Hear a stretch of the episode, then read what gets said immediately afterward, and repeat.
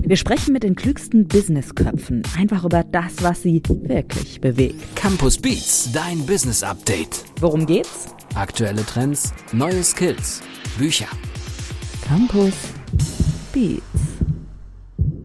Nichts ist so beständig wie der Wandel. Das sagte schon der griechische Philosoph Heraklit und wusste es. 2023 bekommen wir das aber alle auch richtig im Business zu spüren. Also ein Beispiel. Der weltweit größte Filmverleiher besitzt keine Kinos mehr. Netflix.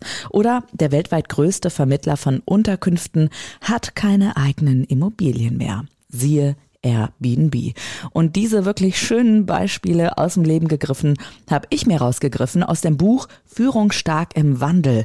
Das Buch von Alexander Groth erschien im Campus Verlag in der vierten aktualisierten Auflage. Und hier ist der Autor jetzt. Alexander Groth, herzlich willkommen. Schön da zu sein. Und Herr Groth, es ist ja klar eigentlich, äh, es liegt auf der Hand, warum dieses Buch ständig aktualisiert werden muss, weil die Welt sich ständig wandelt, auch im Business. Glauben Sie, dass das jede Führungskraft so auf dem Schirm hat, dass sich alles immer wandelt, auch im Geschäft? Hm, das lässt sich gar nicht vermeiden. Ich mache ja Seminare auch für Führungskräfte und ich höre, dass die unter enormen Druck stehen.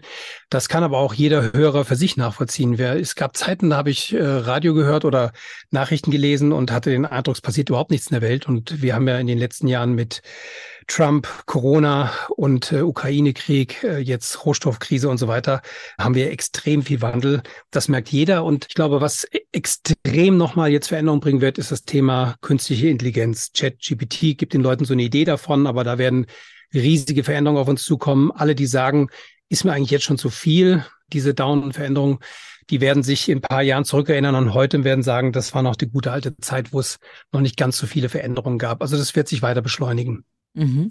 Jetzt haben wir in dieser Folge natürlich die Möglichkeit, überhaupt mal auch ja zu schauen, was braucht vielleicht die Führungskraft im mittleren Management, um das Change Management auch anzugehen. Welche Eigenschaften sollten die Menschen haben?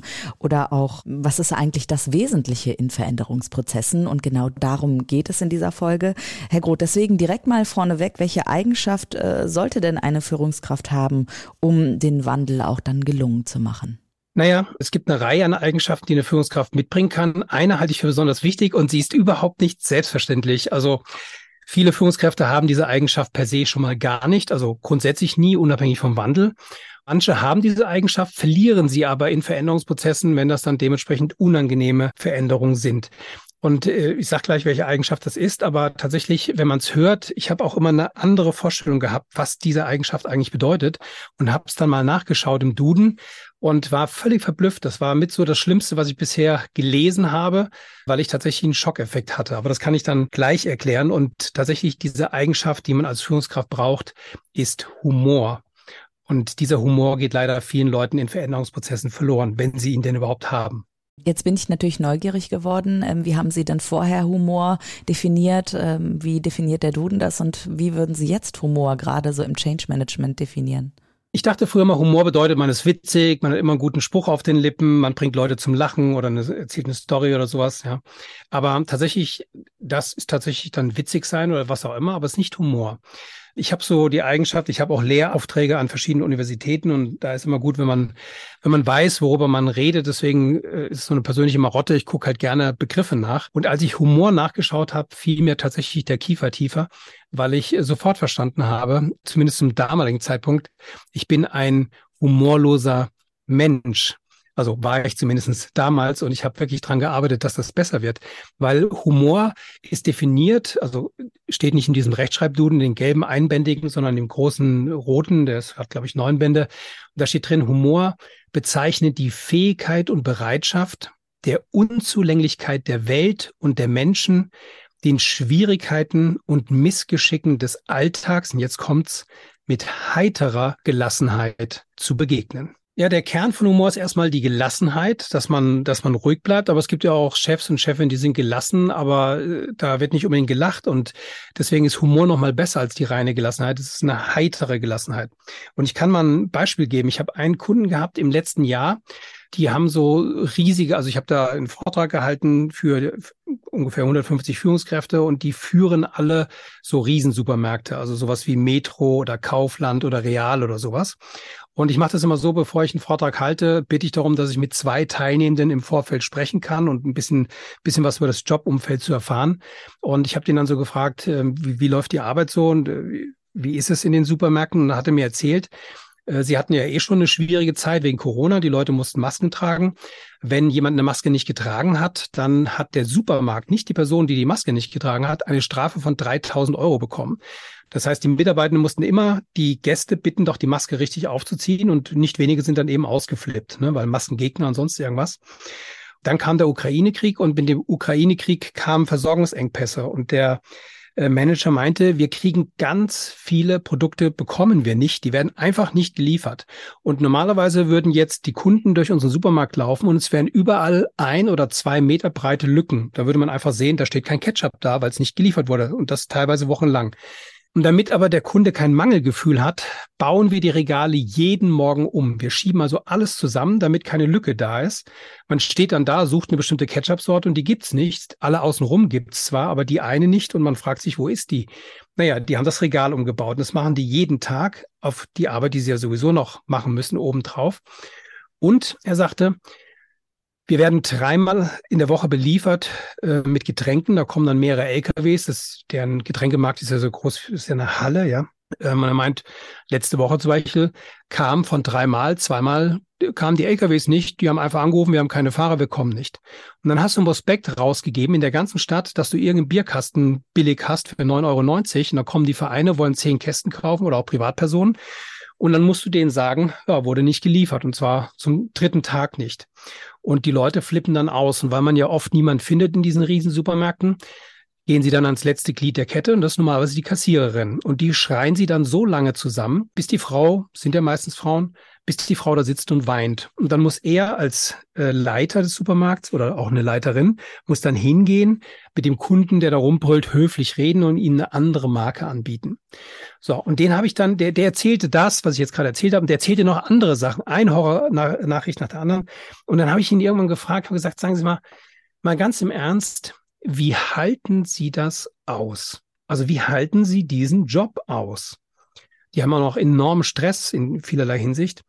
Und dann sagte der zu mir, wissen Sie, Herr Groth, ich habe hier 120 Leute im Einsatz in zwei Schichten. Und ich laufe den ganzen Tag durch diesen Supermarkt, ich bin mit den Leuten im Gespräch und sie haben immer mal Zeit für einen kurzen Blausch mit den einzelnen Leuten oder mal gemeinsam über irgendwas zu lachen, was gerade passiert ist. Und wenn sie das nicht mehr können, wenn sie sich nicht mehr die Zeit nehmen können, um diese kleinen Passagen zu haben, wo man mal gemeinsam lacht, dann können sie den Job nicht mehr machen. Dann müssen sie aufhören. Und das ist mir in Erinnerung geblieben. Dann dachte ich mir, der Mann hat es noch. Der Mann hat noch Humor, der hat noch, der versucht, diese heitere Gelassenheit aufrechtzuerhalten. Und tatsächlich, daran scheitern nicht wenige Führungskräfte in unangenehmen Veränderungen.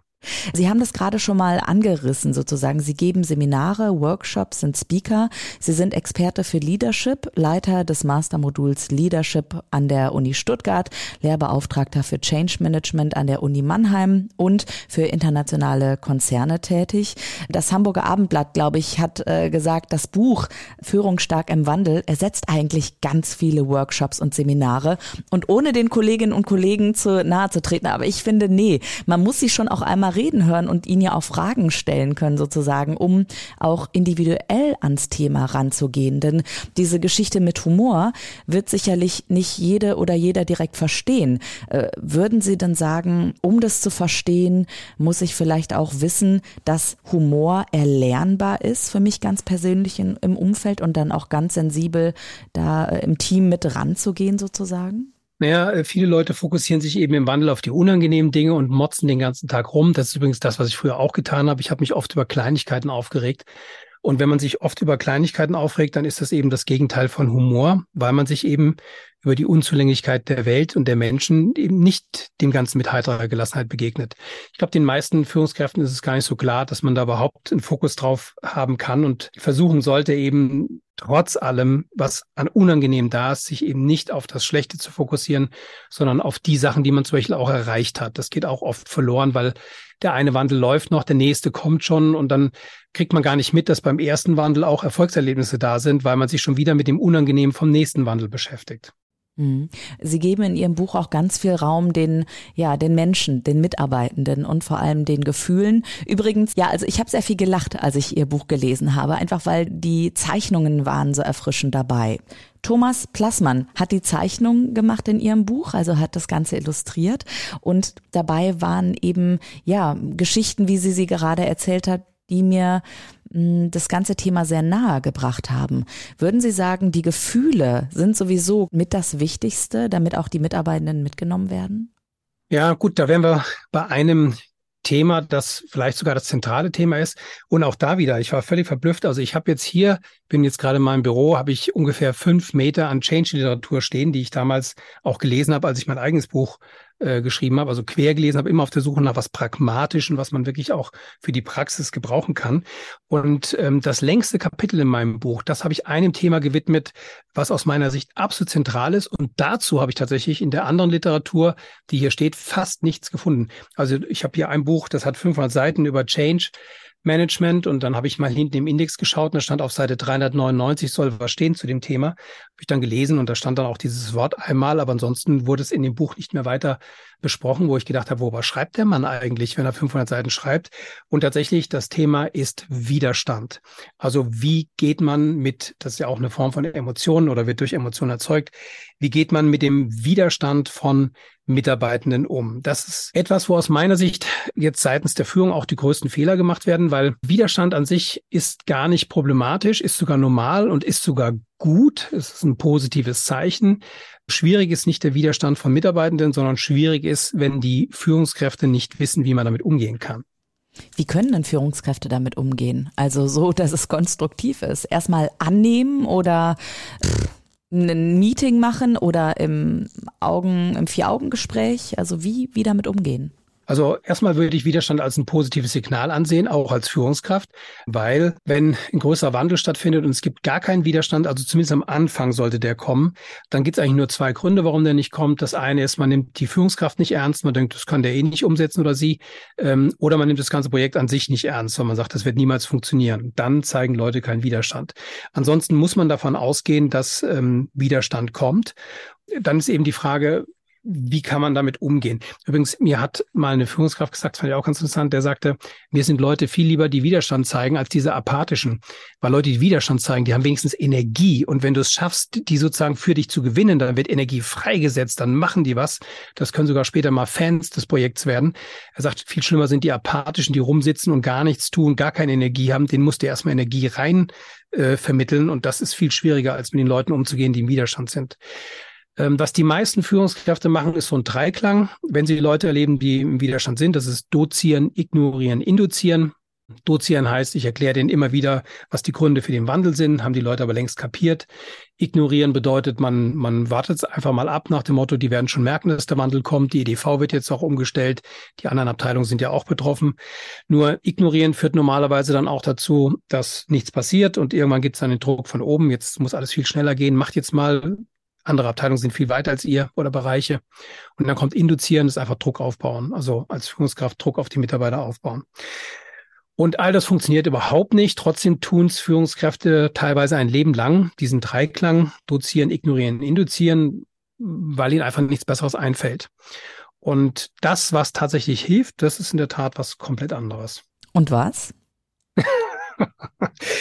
äh, naja, also eine Sache, die tatsächlich hilft, ist an sich selber zu arbeiten und sich zu fragen, mit welcher Einstellung gehe ich denn in so ein Gespräch rein? Also wenn ich jetzt eine Einzelperson habe, die Widerstand zeigt, oder ich habe eine ganze Gruppe von Menschen, die Widerstand zeigt, ähm, und ich will mit denen reden, dann ist die Frage, was habe ich im Kopf bezogen auf diese Gruppe? Und meistens ist das ziemlich simpel. Es ist so, die Person, die Widerstand zeigt in Veränderungsprojekten. Das ist oft dann auch ein Mitarbeiter oder eine Mitarbeiterin, die auch unter normalen Umständen, wenn man so eine Besprechung hat mit allen ähm, Mitarbeitenden und dann irgendwann ist die Besprechung so anderthalb Stunden gelaufen. Man hat alle Argumente, die da waren oder Gegenargumente hat man durchgekaut und hat Maßnahmen entwickelt, die das irgendwie abschwächen sollen und so. Und dann kommt so ein Moment, wo man, wo man so eine Ruhe hat im Raum, wo, wo man so denkt als Führungskraft, so, jetzt haben wir es gepackt, jetzt können wir eine Entscheidung treffen. Ne? Und dann gibt's diese, diese eine Person, die dann nochmal die Hand hebt, ja, und dann weiß man schon, jetzt, was jetzt passiert, jetzt geht das Ganze wieder von vorne los. Und genau diese eine Person macht das auch, wenn man selber als Führungskraft einen starken Druck hat, weil man was umsetzen muss äh, mit zeitlichen Vorgaben und so. Und in dem Moment, wo man denkt, man hat's gepackt und dann geht diese Hand hoch, hat man nur zwei Worte im Kopf und die lauten, du Depp. Warum musst du Depp in meiner Abteilung sein oder überhaupt in diesem Unternehmen? Es gibt so viele Unternehmen auf dieser Welt. Warum musst du bei mir sein? Ne? So, das Problem ist, wenn du diese Einstellung hast, einem Mitarbeiter oder einer Mitarbeiterin gegenüber, also eine Do-Dep-Einstellung, dann strahlst du das aus über die Mikrosignale. Wir Menschen können mehrere hundert äh, verschiedene emotionale Gesichtsausdrücke machen und ähm, wir können das nicht steuern. Und der Mitarbeitende realisiert immer anhand der Mikrosignale, was ist die Denkeinstellung dahinter. Das heißt, man kann ein perfektes Gespräch führen. Wenn die Denkhaltung dahinter ist, du bist ein Depp, dann wird das rüberkommen und dann wird das, egal was man sagt, es wird das gesprochene Wort immer schlagen. Übrigens geht auch andersrum. Ich habe mal ähm, beobachten können, wo zwei Menschen eine Mediation gemacht haben. Also das waren beides, das waren zwei Top-Manager, die hatten beide sehr viel Macht, aus, kamen aus dem gleichen Unternehmen. Äh, die hatten aber einen Konflikt miteinander und haben sich gegenseitig gelähmt und damit das ganze Unternehmen gelähmt. Und da war dann ein Mediator, der sollte sozusagen zwischen den beiden vermitteln. Ich war nicht der Mediator, ich war nur dabei. Aber tatsächlich ist einem von den beiden äh, eine Formulierung rausgerutscht und die war stark eskalierend. Und das war auch gar nicht seine Absicht, das konnte man in seinem Gesicht sehen. Der war selber überrascht, was er da gerade gesagt hat. Also das wollte der gar nicht. Aber es wäre für den anderen perfekt gewesen, um jetzt die maximale Eskalation zu machen. Und er hat auch noch Zeugen. Da war der Mediator und ich dabei. Er hätte auch noch sagen können, der hat das gesagt. Ne? Aber er hat einfach so getan, als hätte er das gar nicht gehört, was der andere gesagt hat und ist da nicht weiter darauf eingegangen. Warum? Weil er gemerkt hat, die Einstellung, die diese andere Person hat, die war okay. Der hat auch selber unter dem Konflikt gelitten. Der wollte den Konflikt beiseite räumen oder ausräumen. Er wollte ihn klären. Obwohl er etwas gesagt hat, was offensichtlich, muss man so sagen, dämlich war, ne, hat er anderes nicht genutzt. Und das ist das Thema Einstellung. Also man muss sich selber und man muss natürlich, also wenn einen jemand nervt, kommt man nicht dahin, dass man sagt, toller Mitarbeiter, fantastischer Mensch oder sowas.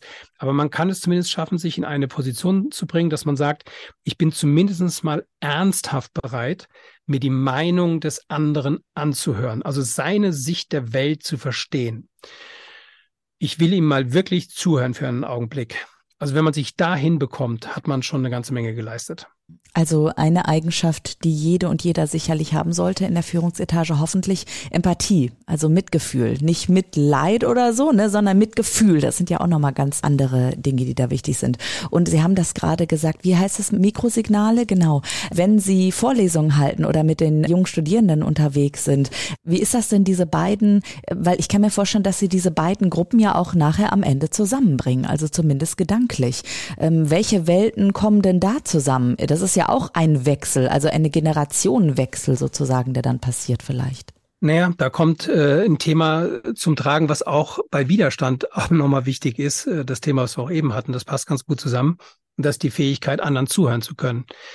Das fällt, glaube ich, jungen Leuten noch schwerer als den älteren, aber auch allgemein den Generationen ist das eine Problematik, wenn Leute im Widerstand sind. Und das ist ja auch das Problem, was man zwischen Generationen manchmal hat, ne? dass man sich gegenseitig nicht versteht aus verschiedenen Gründen. Dann entsteht ja auch gewisser Widerstand. Wenn zwei Leute unterschiedlicher Meinung sind, dann ist immer so, einer von beiden muss anfangen zuzuhören. Ähm, Stephen Covey hat mal gesagt, ähm, erst verstehen, dann verstanden werden. Also einer von beiden muss anfangen, dem anderen zuzuhören. Und erst wenn der andere das Gefühl hat, der hat jetzt wirklich verstanden, um was es mir geht, hat man sozusagen auch die innere Bereitschaft, dem jetzt auch mal zuzuhören. Und das ist zum Beispiel auf das Beispiel von eben bezogen. Wenn Leute im Widerstand sind, dann empfehle ich Führungskräften zum Beispiel auch, erstmal hinzugehen und den Leuten zuzuhören. Und man achtet darauf, ich sage nicht mit den Leuten zu reden, sondern zuzuhören. Und man kann sich das ein bisschen vorstellen wie im Sommer, wenn es so extrem heiß ist, dass man kaum atmen kann, so eine ganz schwüle, drückende äh, Luft, dann kommt so ein Sommergewitter. Ne? Man hört schon von der Ferne donnern und krachen und irgendwann ist es dann da und regnet runter und danach ist die Atmosphäre total still. Man hört nichts mehr, noch nicht mehr, mehr einen Vogel zwitschern, aber die Luft ist wieder frisch und klar, man kann wieder atmen. Und meine Empfehlung ist, wenn Leute im Widerstand sind, kann man auch auf Generationskonflikte übertragen, dann ähm, sollte einer von beiden anfangen zuzuhören bis zum Schluss. Also bis sozusagen das Gewitter abgeregnet ist und man diese Atmosphäre im Raum, diese Ruhe spürt. Und wenn das der Fall ist, dann kann man sagen, okay, ich will mal wiederholen, was ich verstanden habe. Das, das mhm. und das ist ihnen wichtig und das, das und das hat sie geärgert, habe ich das richtig verstanden. Wenn der andere jetzt sagt, ja, das haben sie richtig verstanden, dann kann man sagen, ein paar Dinge sehe ich genauso wie sie, ein paar Dinge sehe ich anders. Es ist immer so, dass man ein paar Dinge genauso sieht. Das sind ja intelligente Leute mit guten Argumenten. Ein paar Dinge sehe ich genauso, ein paar Dinge sehe ich anders. Würde es Sie interessieren zu erfahren, was ich genauso oder was ich anders sehe? Mhm. Und normalerweise, wenn man wirklich zugehört hat, sagen die Leute jetzt, ähm, ja, das würde mich interessieren. Und jetzt hören die zu. Und meine Erfahrung ist, Leute hören nicht lange genug zu. Also das gilt vor allem jetzt auch wieder für Führungskräfte, wenn Mitarbeitende im Widerstand sind und dann irgendwie äh, Argumente, also wenn die hitzig sind und dann Argumente vorbringen, dann machen die normalerweise auch Fehler und so. Äh, in der Argumentation, das hört sich die Führungskraft an, irgendwann reißt ihr der Geduldsfaden und dann sagt sie, also Entschuldigung, der Brief, den Sie da, von dem Sie da dauernd reden, der war nicht von mir, der war von der Geschäftsführung. Sie müssen schon mal gucken, wer es unterschreibt, ja. Und zweitens, wie Sie mich gerade zitiert haben, so habe ich, das habe ich nie gesagt. Also man will sich verteidigen. Mhm. Und ähm, die Regel ist eben, das sollte man nicht tun, sondern man sollte zuhören bis zum Schluss. Bester Tipp, also Tipp des Tages von Alexander Groth. Und mehr Tipps bekommt ihr in seinem Buch Führungsstark im Wandel. Und das Buch ist ja erschienen im Campus Verlag. Und Valeska Schober hat Alexander Groth begleitet, um das Buch ja sozusagen in die aktualisierte Auflage zu bringen. Und Herr Groth, ich habe eine kleine Überraschung für Sie. Die äh, Valeska hat mir einen O-Ton zugeschickt. Sollen wir mal reinhören? Sehr gerne.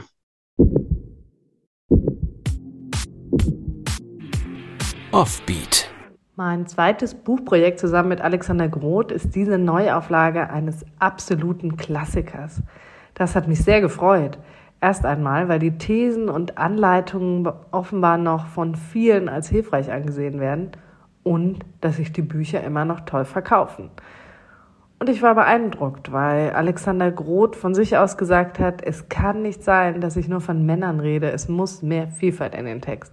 Das hätte ich einfach so nicht erwartet. Das zeigt aber eben auch sehr schön, wie sehr Alexander Groth am Zahn der Zeit ist, ohne dabei irgendwelchen vermeintlichen Trends aufzusitzen. Seine Recherchen führen ihn zu tiefgründigen Ansichten und Ratschlägen. Sicher bildet nicht jeder Führungsratgeber die Bandbreite von Martin Luther King Jr., Warren Buffett und Anselm Grün ab oder setzt sich mit den Begriffen Demut, Humor und Liebe auseinander. Und das dann noch leicht verständlich und auf den Punkt gebracht, immer mit dem Blick auf die Situation der Führungskräfte. Ich wünschte mir, ich hätte Alexander Groths Bücher schon lange gekannt. Nicht nur für die Zeit als Führungskraft, sondern auch als, in Anführungsstrichen, normale Mitarbeiterin. Sie geben konkrete Guidance und einen fundierten Kontext, der zum eigenständigen Denken und Handeln anregt. Die Kombination aus Tiefgründigkeit und Pragmatismus finde ich einzigartig und unschlagbar. Und die Leserinnen und Leser offenbar auch. Frau Schober ist eine tolle Lektorin, mit der ich mich gerne ausgetauscht habe und sie ist glaubwürdig. Also äh, wenn sie das sagt, dann sieht sie das auch so. Ja, freue ich mich über den Kommentar. Übrigens, mhm. ähm, ich habe einen Kommentar mal gekriegt, über den habe ich mich auch sehr gefreut.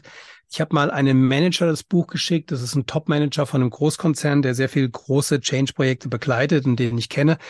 Und ähm, dann bekam ich einen Brief drei Wochen später von seiner Ehefrau, die ich nicht kenne. Und die hat gesagt, äh, lieber Herr Groth, Sie kennen mich nicht, bin die Ehefrau von Herrn sowieso. Sie hat meinem Mann das Buch geschickt, das lag hier rum ich habe es irgendwann in die Hand genommen und habe angefangen zu lesen und ich habe es bis zum Schluss äh, quasi aufgesaugt und durchgelesen. Äh, ich bin vom Beruf Kindergärtnerin und ich habe dort so viel gelernt, ähm, wie man Veränderungen umsetzen kann, aber auch wie der Mensch funktioniert. Es ist ja für Manager geschrieben oder für Führungskräfte, aber ich habe mich da trotzdem unglaublich drüber gefreut. Wunderschön. Also nicht hm. nur ein Lesetipp für alle im mittleren Management, für die Führungsetage, sondern für Mitarbeitende und für alle Familienangehörige, sagen wir es mal einfach so. Dankeschön, Herr Groth, dass Sie heute hier im Campus Beats Podcast waren. Mein Name ist Andrea Peters und äh, Wind of Change. Am liebsten würde ich den Song ja jetzt einspielen, ne? Geht leider nicht wegen der Musikrechte. Ähm, haben Sie sonst Musik, wo Sie sagen, okay, das äh, ist meine absolute Musik zum Wohlfühlen, da kann ich richtig mal abschalten im positiven Sinne? Ja, das habe ich, aber das passt gar nicht zu Change, weil die ist steinalt. Ich höre tatsächlich gern klassische Musik und da äh, Bach, Brahms, äh, Schubert, Rachmaninow und sowas. Aber da gibt's neue Einspielungen und tatsächlich auch sehr kontroverse Diskussionen darüber, wie man das zu spielen hat. Also wenn man der Szene drin ist, kann die auch ganz interessant sein. Mhm. Und klassische Musik soll ja auch sehr bereichernd sein während der Arbeit, wenn man das hört. Da passiert was äh, mit den Gehirnwellen, sagen wir mal so. Und vielen Dank, dass Sie mir ja einmal Humor ganz anders nochmal nahegebracht haben und unseren Zuhörenden. Und dass Widerstand auch mal ein positives Signal sein kann. Außerdem nehme ich mit, Empathie ist ganz wichtig und natürlich was für diesen Podcast auch wichtig ist, zuhören. Mehr zuhören könnt ihr natürlich in unseren anderen Campus Beats Episoden. Schaut einfach mal rein, überall, wo es Podcasts gibt. Herr Groth, aber die letzten Worte möchte ich natürlich Ihnen ähm, hier überlassen in unserem Campus Beats Podcast. Haben Sie noch was, wo Sie sagen, okay, das muss die Welt irgendwie noch wissen zum Thema äh, Veränderungen oder Veränderungsprozesse, Change? Oh Mann, das Buch hat 240 Seiten. Welche Botschaft soll ich rausnehmen? Also ich empfehle tatsächlich äh, den Lesern, äh, wenn sie Lust haben, in das Buch reinzulesen.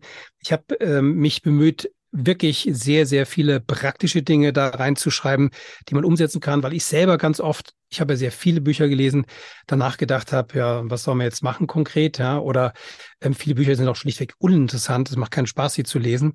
Und äh, ich hoffe, dass auf den Leser viele interessante Gedanken in diesem Buch warten und äh, empfehle da eben mal reinzuschauen. Und vielen Dank auch an Sie, Frau Peters, und an die Hörer fürs Zuhören. Also schaut doch mal rein in das Buch Führungsstark im Wandel, Change Leadership für das mittlere Management. Übrigens, alleine der Anhang ist super interessant. Da gibt es nämlich einen Workshop zum Wandel. Dankeschön, Alexander Groth. Danke, Frau Peters. Campus Beats. Mehr Campus gibt es unter www.campus.de slash podcast.